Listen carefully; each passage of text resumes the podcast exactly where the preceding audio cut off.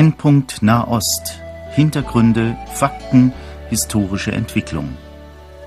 Horst Marquardt im Gespräch mit Johannes Gerloff, Korrespondent des christlichen Medienverbundes KEP, Jerusalem.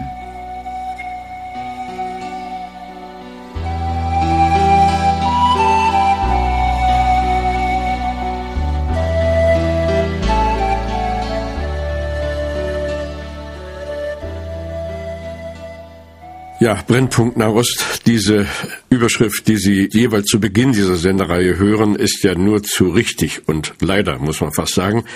Ich bin wieder telefonisch im Gespräch mit Johannes Gerloff. Lieber Johannes Gerloff, es hat ja erst jüngst ein Selbstmordanschlag in Dimona gezeigt, wie sehr der Nahosten im Brennpunkt steht. Können Sie noch mal das Geschehen schildern für die Hörer, die vielleicht nicht Einzelheiten mitgekriegt haben? Ja, also es war nach mehr als einem Jahr Ruhe. Wir hatten im, im Januar 2007 den letzten Anschlag, wo es Terroristen gelungen ist, damals nach Elat durchzukommen.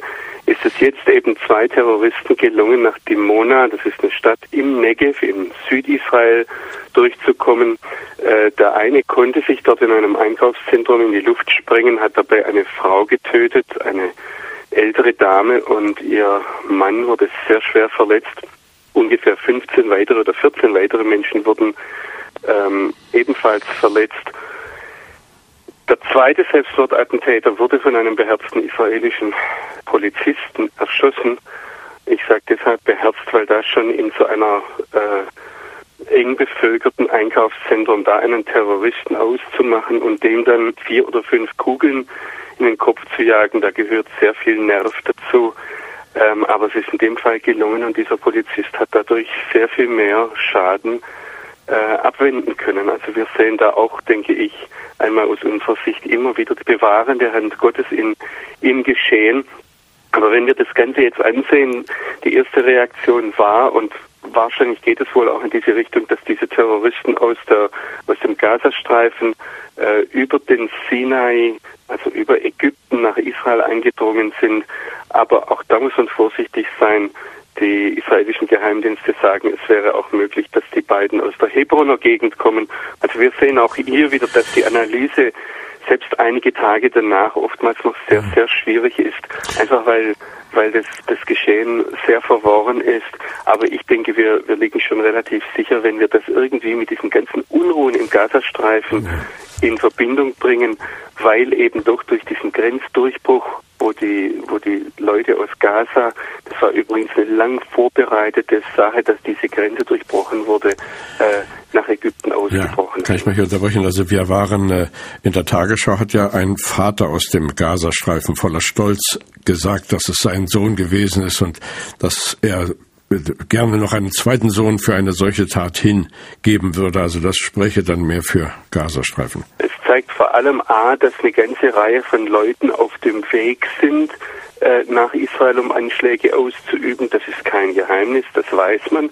Und es zeigt zweitens, dass die von ihren Familien, von der Gesellschaft her unwahrscheinlich viel Rückhalt haben. Also dieses Zeugnis aus der Tagesschau von diesem Vater bestätigt eigentlich, was ich auch in Gesprächen mit Eltern, mit Familien von Selbstmordattentätern immer wieder erfahren habe, dass diese Leute keine Einzeltäter sind, dass es nicht einzelne Extremisten sind, sondern dass sie einen, eine, eine breite gesellschaftliche Unterstützung haben.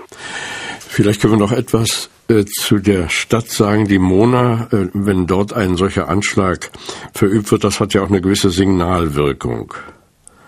Ja, es ist eine Stadt in der Nähe, etwas südlich von Beersheba.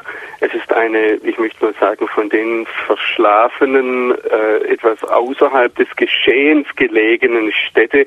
Und sehr viele Neueinwanderer, vor allem aus Russland, aber auch aus Äthiopien dort. Ähm, es sind Leute, die, die wirtschaftlich gesehen nicht so gut gestellt sind. Also das ist so etwas, das Image, das, das Dimona hat, so im, im Hinterland gelegen. Die Mona ist aus einem anderen Grund noch sehr bekannt, weil es dort eine offiziell eine Kleiderfabrik gibt. Äh, so sagt man etwas spöttisch unter Journalisten. Also man sieht von weitem nur einen, eine Kuppel in der Wüste liegen und dann heißt es fotografieren verboten. Ähm, das ist der, der, das Atomforschungszentrum äh, des Staates Israel, das dort äh, stationiert ist. Also das ist Dimona, und das ist mit dem Namen, was mit dem Namen Dimona verbunden ist. Bislang war Dimona in den ganzen Jahren hinweg ist dort nichts passiert, wahrscheinlich auch, weil es so abgelegen ist. Und jetzt kommt eben der Selbstmordterror auch nach Dimona. Ja. Kurz nach dem Anschlag in Dimona haben israelische Streitkräfte bei einem Luftangriff im Gazastreifen ein ranghohes Mitglied des Volkswiderstandskomitees getötet. Das ist ja die Gruppe, die in der Vergangenheit hunderte Raketen auf den Süden Israels abgefeuert hat. Das ist also so, dass man sagen kann, Israel lässt sich das nicht gefallen, die schlagen zurück, oder? Also wir müssen das, denke ich, das wurde wahrscheinlich jetzt bei Ihnen in Deutschland äh, in den Nachrichten hervorgehoben. Wir hatten jetzt zum Zeit unserer, unserer Aufnahme hier hatten wir wieder, äh, kommen gerade die Nachrichten durch, dass wieder sieben Palästinenser im Gazastreifen getötet wurden, wobei das von der Hamas bestätigt wird, dass es sechs Hamas-Mitglieder waren und der islamische Dschihad sagt, es war ein Mitglied des islamischen Dschihad. Also von daher wissen wir auch relativ klar, wer das ist. Wir müssen das einordnen in einen Zermürbungskrieg, der hier stattfindet. Von israelischer Seite merkt man das so, und das wird wahrscheinlich in Deutschland vermute ich jetzt einmal auch nicht allzu oft berichtet, weil es schon langweilig ist.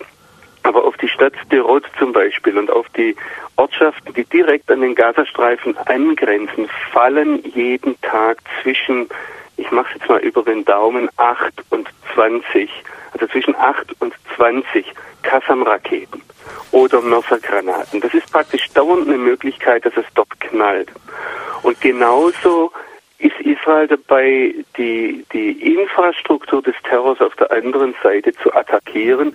Das geschieht meistens so, dass sie mit Raketen aus der Luft schießen und äh, zum Beispiel diese Raketenkommandos ins, im Visier haben oder aber äh, Aktivisten, Terroristen, die hier hinter dem Raketenterror stehen oder aber, dass sie, wenn etwas getroffen wird in Israel, im Gazastreifen zum Beispiel Stellungen der Hamas-Miliz unter Feuer nehmen. Ja. Aber das ist ein Krieg, der praktisch sich Tag für ja. Tag abzieht. Da haben wir jeden Tag irgendwas zu melden und das sieht alles immer, ich würde jetzt einmal sagen, ähnlich aus. Jetzt hatte der Vorsitzende des israelischen Außen- und Verteidigungsausschusses gesagt, es müsste wieder eine gezielte Tötung von Hamas-Führern vorgenommen werden.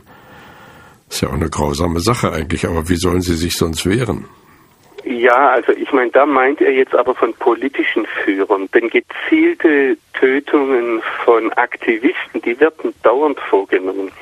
Und da habe ich gerade in letzter Zeit eine interessante Sache bekommen. Ähm, es wird ja also dieses, äh, dieses Wort gezielte Tötung ist ja im Prinzip auch ein Euphemismus. Es ist ein Schönreden, dass hier Menschen ganz gezielt abgeschossen werden. Und dabei gibt es natürlich immer auch äh, zivile Opfer. Aber die israelische Armee hat uns jetzt vor einiger Zeit Zahlen vorgelegt, wo sie ganz beeindruckend zeigen, dass noch im Jahr 2001, 2002, 2003 ungefähr die Ratio zwischen unschuldigen Getroffenen und den, den Leuten, die man treffen wollte, eins zu eins war. Das heißt, ungefähr die Hälfte der Getroffenen waren unschuldige Passanten. Und heute ist es so, dass diese Ratio bei 1 zu 30 liegt. Das heißt, ähm, wenn man, äh, wenn die israelische Armee 30 Terroristen abschießt, treffen sie äh, daneben einen äh, Passanten. Und das ist eine sehr beeindruckende Sache, dass man doch sieht, sie, sie äh, äh, machen das sehr gezielt. Übrigens, diese Statistik wurde von Journalisten auch überprüft. Man hat, man, man sieht ja anhand der Bekenntnisse von palästinensischer Seite, wer da getroffen wurde.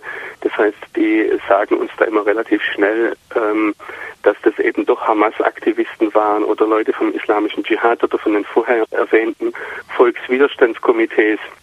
Sind alles irgendwelche Schattengruppen, die da eben aktiv sind, äh, Bomben und Raketen zu schießen. Und von daher sind diese Zahlen relativ gesichert. Ja, es hat nur den Kampfeswillen bisher nicht gebrochen. So, so ein bisschen werde ich daran erinnert, wie das im Zweiten Weltkrieg war, als ja von alliierter Seite der Gedanke war, wenn man die deutschen Städte so richtig bombardiert und die Leute mürber macht, dass sie dann eher aufhören. Aber es war ja eher das Gegenteil. Es wurde eine Wut äh, entfesselt. Man hörte dann auch, dass man auf die Bomber schimpfte. Und wenn die in Not gelandet sind, dann sind die Leute da mit Dreschflegeln und Sicheln auf sie zugegangen. Also es ist ja immer die Frage, ob eine solche Eskalation wirklich etwas bringt. Ja, aber das haben wir, denke ich, auch in unserer Sendung hier immer wieder erwähnt, dass Israel letztlich bei diesen Fragen mit dem Rücken zur Wand steht und dass vieles hier ver, Verzweiflungstaten sind, um diesem, diesem Terror, der, der jetzt eben zum Beispiel die Stadt Sderot seit sieben Jahren in Atem hält. Man muss sich vorstellen, dass auf diese Leute dort in den vergangenen sieben Jahren mehr als 6000 Granaten und Raketen gefallen sind. Und das in aller Stille jetzt einmal neben dem, was sonst passiert, her. Ähm, und das ist eben ein, ein permanenter Psychoterror, der dort äh, auch wenn es nur in Anführungsstrichen sechs oder sieben Tote in dieser Zeit gefordert hat, ist es doch ein ständiger Psychoterror, der diese Leute in Atem hält. Johannes Gerloff, am Anfang unseres Gespräches war ja davon die Rede, dass die Grenze gesprengt war vom Gazastreifen zu Ägypten hin. Das ist ja eine recht gefährliche Situation, wenn ich das richtig sehe. Wenn die Ägypter zu hart eingreifen, machen sie sich in der arabischen Welt und bei den Islamistenfeinde Greifen sie nicht durch, dann wird die ganze notdürftig ausgehandelte Friedenssituation auch zwischen Ägypten und Israel gefährdet. Wie wird denn die Geschichte weiterlaufen? Ist die Grenze inzwischen wieder geschlossen oder strömen weiter Leute vom Gazastreifen nach Ägypten hinein?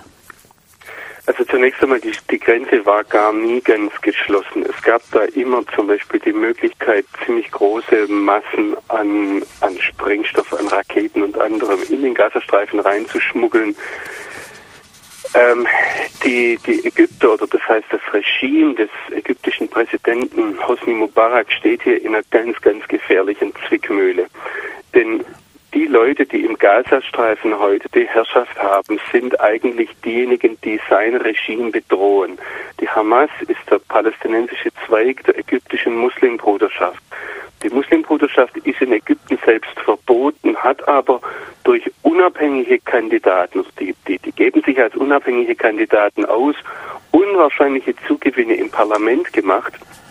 Das heißt, ähm, man weiß, dass die sehr stark sind und Hosni Mubarak muss hier sehr darauf achten, dass er die Balance hält, um an der Macht zu bleiben.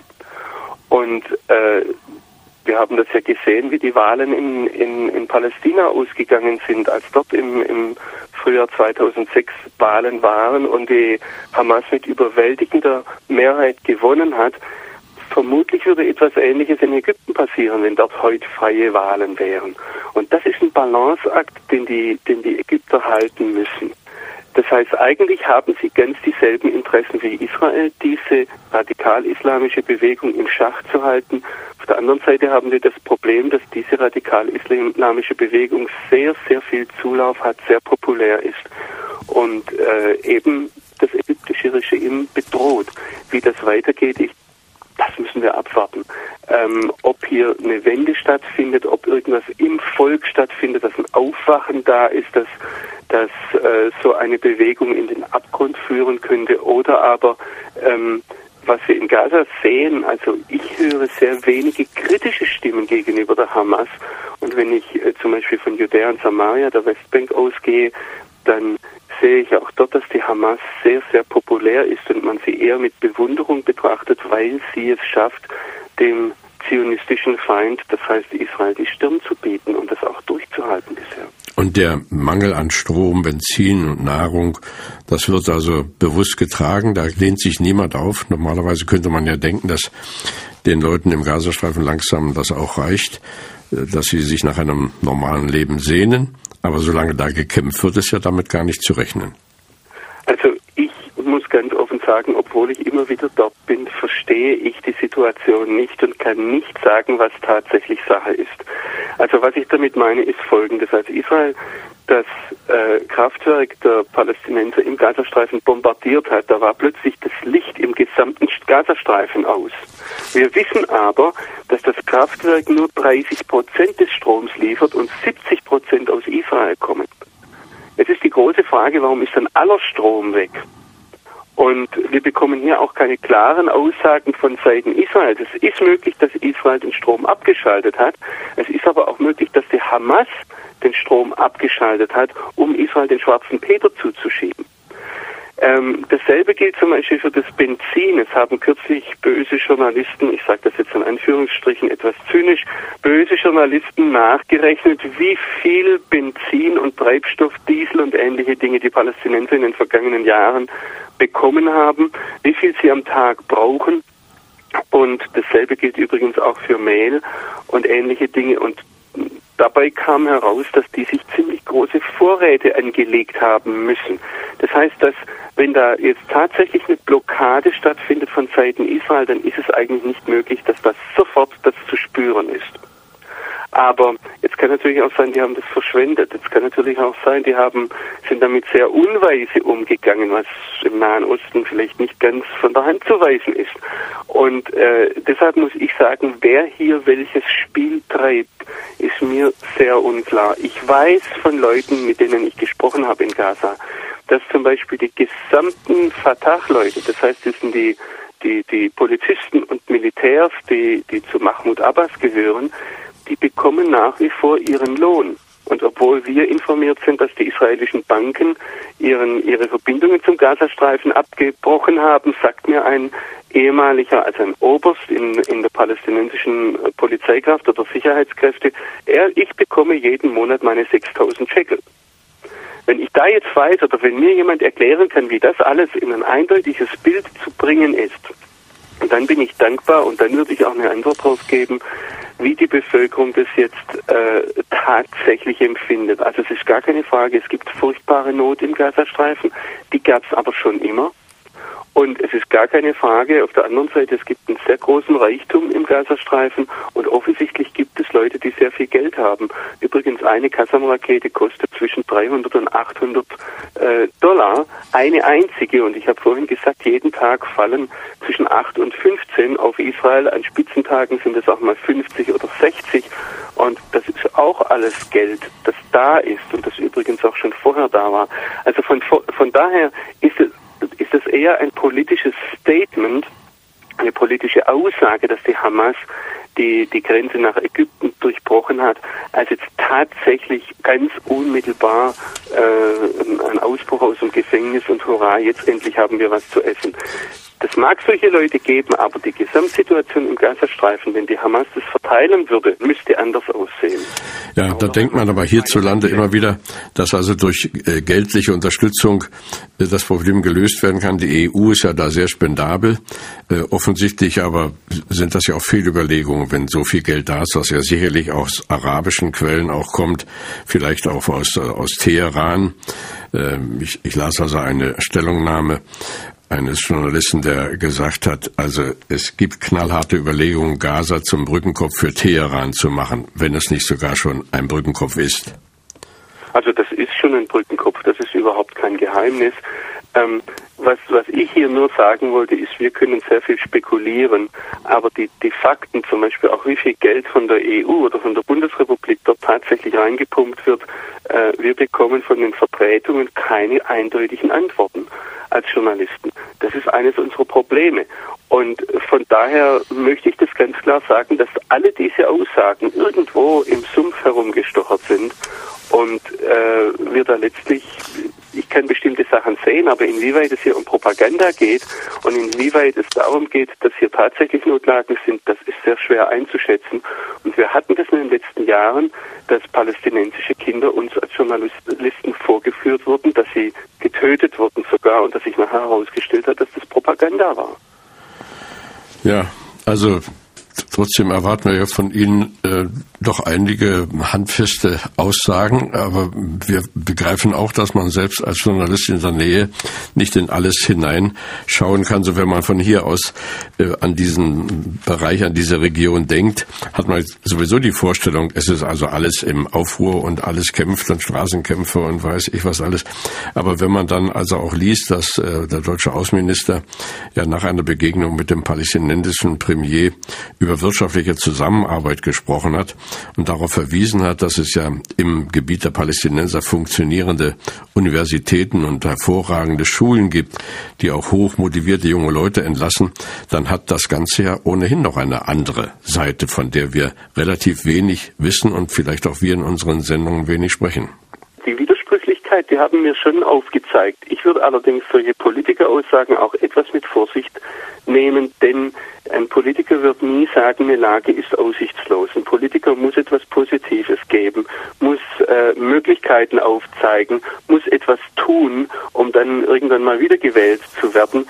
Das heißt, ein Politiker, der in einer Führungsposition ist, wird nie eine äh, sage jetzt einmal, eine Tunnelanalyse, das heißt, alles ist schwarz in schwarz abgeben, sondern wird immer auf das Licht am Ende des Tunnels und wenn er sich vorstellt, äh, verweisen. Also von daher, ähm, ich kann hier nicht sehr viel mehr Klarheit geben. Das ist leider das Problem, weil wir in, zum einen in einem Konflikt sind, zum anderen auch die, die Notlage haben, dass unsere Politiker eben hier was verändern wollen und zum Beispiel den Hoffnungsfaktor, das heißt, dass man eine Perspektive bildet, den darf man auch nicht unterschätzen.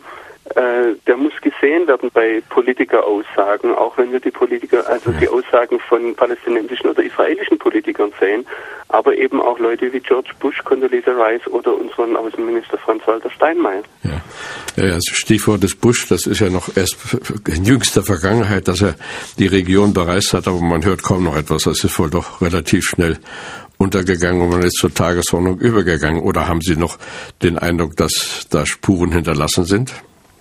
Ich habe mich da ja, wie schon öfters bei diesen Dingen, viel zu schnell, viel zu kritisch ausgesprochen, aber es ist gut, wenn man das einfach nochmal so sagen darf, ja. Auch von dem ganzen Annapolis-Prozess ist im Moment nicht sehr viel zu spüren, wenn überhaupt. Ähm, aber ich würde jetzt einmal sagen, das war auch etwas absehbar, denn es ging hier darum, dass verzweifelte Politiker versucht haben, etwas anzustoßen, was ich für ehrenhaft halte was ihre Aufgabe ist und was gut ist, aber was eben anhand der, der Realitäten hier vor Ort nicht sehr erfolgversprechend ist. Ja, Johannes Gerloff, wenn Leute äh, sterben, die äh, die Region maßgeblich mit beeinflusst haben, wirkt sich das wohl kaum aus, oder? Äh, ich, ich frage jetzt nach dem unlängst verstorbenen Gründer der Volksfront zur Befreiung Palästinas, dem Dr. George Habash. Der ist ja äh, Ende Januar verstorben. Er war ein Fanatiker, obwohl er kein Moslem war, sondern griechisch-orthodoxer Christ, glaube ich, wenn ich richtig informiert bin. Ändert sein Tod irgendetwas an der politischen Situation? Ich würde mir wünschen. Äh, ich würde mir wünschen, dass vor allem sein Tod und wie er aufgenommen wird, wie er kommentiert wird, etwas aufzeigt. Auch vielleicht etwas aufzeigt an den Illusionen oder an der, ähm, ich möchte jetzt einmal ganz klar sagen, Heuchelei, die uns als Westen hier auch oft treibt. Ich verstehe überhaupt nicht, ich habe das zu, zu palästinensischen Freunden gesagt, dass dieser Mann so hochgejubelt wird, dass der, palästinensische Präsident Mahmoud Abbas zwei Tage Staatstrauer verordnet. George Habash war übrigens Kinderarzt, ähm, war der große Gegenspieler von Yasser Arafat. Er war derjenige, man erinnert sich vielleicht daran, dass in den 70er Jahren, im September 1970, diese drei Flugzeuge in Jordanien vor den Augen der Weltöffentlichkeit in die Luft gesprengt wurden. Und das hat dann den schwarzen September in Jordanien ausgelöst, wo die ganzen Palästinenser aus Jordanien in den Libanon vertrieben wurden und wo nach Schätzungen ungefähr 10.000 Palästinenser ums Leben kamen. Man muss sich das einmal vorstellen. Das war nicht das einzige Ereignis, wo dieser Mann unwahrscheinlich viel, vor allem palästinensisches Leben verschuldet hat. Und ich habe das einen Freund äh, gefragt, der selbst aktiv in der Fatah war und gesagt, warum jubelt ihr denn so hoch? Er war derjenige, der, der gegen die Abkommen von Oslo vorgegangen ist. Die PFLP hat diese Abkommen nie anerkannt. Übrigens, der Bürgermeister von Bethlehem gehört zu dieser Gruppe, Viktor Batarsi, auch ein Christ. Es sind viele Christen, die in dieser, in dieser PFLP sehr aktiv sind.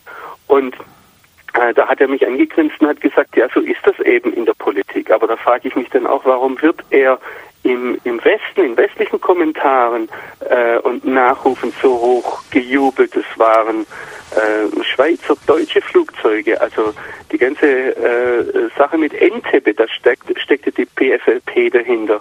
Äh, die unwahrscheinlich auch übrigens bei dem Münchner Massaker. Das war eine Gruppe des Schwarzen September, PFLP. Äh, 1972 war das, wenn ich mich jetzt recht, äh, recht erinnere. Ähm, an, an so vielen Dingen hat die PFLP sich im Blick auf Europa und Amerika als Terrororganisation hervorgehoben, was überhaupt nichts mit der palästinensischen Sache zu tun hatte. Und trotzdem wird er bei uns hochgejubelt. Also wenn es das bewirken würde, dass wir hier aufwachen und fragen, was machen wir hier eigentlich? Das wäre schon mal was. Aber ansonsten, der Mann war abgetreten, war alt und die PFLP ist eigentlich vor allem in der Westbank, äh, was ihre militärische Funktionalität betrifft, ähm, sagen Beobachter, sei sie am Ende. Ich sehe, dass sie politisch durchaus noch aktiv ist und vor allem in, in christlichen Kreisen, in traditionell christlichen Kreisen in Ramallah und in, in der Bethlehem, Bejala, Bezahur Area, in dem Gebiet hat die PFLP sehr viel Unterstützung und von daher muss man abwarten, ob sie wieder kommt. Aber äh, der Führer der PFLP sitzt, äh, der Ahmed Saadat, der sitzt jetzt im Gefängnis ähm, und von daher ist die Frage, wie das Ganze weitergeht, das muss man abwarten. Aber für mich ist eher die Frage, wie gehen wir mit so einem Phänomen es um? Es läuft einem ja kalten Rücken runter, wenn die so unter dem Begriff Christ laufen. Ja, also ich meine, ich, da, da, gibt es ganz, ganz schlimme Geschichten, dass zum Beispiel in Jordanien vor dem Fernsehen diese Terroristen das Blut getrunken haben von einem ihrer Opfer. Da gibt es schreckliche Geschichten, die wir Journalisten zum Teil aus ethischen Gründen, was man den Zuhörern und Zuschauern zumuten kann, äh, verschweigen. Lieber Johannes Gerlow, ich hätte noch eine Menge von Fragen gehabt. Unsere Zeit ist leider schon wieder rum. Äh, es hat ja ein letztes Wort auch zum zweiten Libanon-Krieg gegeben. Das wäre auch nicht uninteressant gewesen. Heben wir uns vielleicht auf für eine spätere Gelegenheit. Ich habe gedacht, dass es sicherlich sinnvoll wäre, wenn wir unsere Gespräche jeweils mit einer Frage beschließen. Äh, ich möchte, da wir ja sehr viele gläubige Zuhörer haben, Sie eigentlich bitten, uns auch ein, zwei, vielleicht auch drei, wenn es ist, Gebetsanliegen zu nennen, sodass wir nach einer solchen Sendung, die ja doch den einen oder anderen auch ratlos macht, gezielt vor Gott treten können, um auch für diese Region vor ihm einzutreten. Haben Sie Anliegen? Ich möchte ein großes Anliegen nennen und das ist, wenn wir jetzt auf diese Sendung zurückblicken, vor allem die Leute, die eine Beziehung zu Jesus haben. Das Wort Christen, das haben wir gemerkt, ist hier relativ ähm, die Leute, die eine Beziehung zu Jesus haben und in diesem von uns jetzt besprochenen Krisenherden leben. Ich denke da an die palästinensischen Christen, die oftmals Familienmitglieder haben, die dann in der PFLP, die wir gerade erwähnt haben, aktiv sind. Das sind die Grenzen schwimmend. Dass wir für diese Leute beten, dass sie Klarstellung beziehen können. Klar und in Liebe in diesem furchtbar schweren Umfeld. Oder ich denke jetzt, wir haben am Anfang der Sendung über Sderot und den Gazastreifen gesprochen. Es war für mich sehr bewegend, dass ich vor ein paar Wochen in Sderot war und an einem Raketenabend dort mit einer Gruppe von jungen russischen äh, messianischen Juden zusammengetroffen bin, die sich dort versammeln. Das ist eine junge Frau, die eigentlich aus Haifa kommt, ihre Eltern wohnen in Afula und die von Gott ganz gezielt den Auftrag bekommen hat, dort in dieses Raketengebiet zu gehen und die Gläubigen dort zu betreuen. Und es ist eine sehr, sehr mutige Frau. Ich meine, sie war da sehr offen, hat gesagt, ich habe zweimal versucht, nach, nach Haifa umzuziehen, aber Gott hat mir nie Ruhe gelassen. Das heißt, wir dürfen nicht vergessen, in diesen Gebieten sind immer unsere Geschwister drin. Und ich denke, die Leute, an die sollten wir denken, für die sollten wir ja, reden. Vielen Dank, lieber Johannes Kerloff. Das wollen wir gerne auch in unsere Gedanken nehmen und in unser Herz. Ich möchte mich bedanken, wünsche auch heute wieder alles Gute und Bewahrung bei allen Diensten und Erfahrungen. Wir freuen uns, in einem Monat wieder mit Ihnen sprechen zu können. Das war verehrte Hörerinnen und Hörer diesmal Brennpunkt Nahost mit der Unterüberschrift Pulverfass Gazastreifen.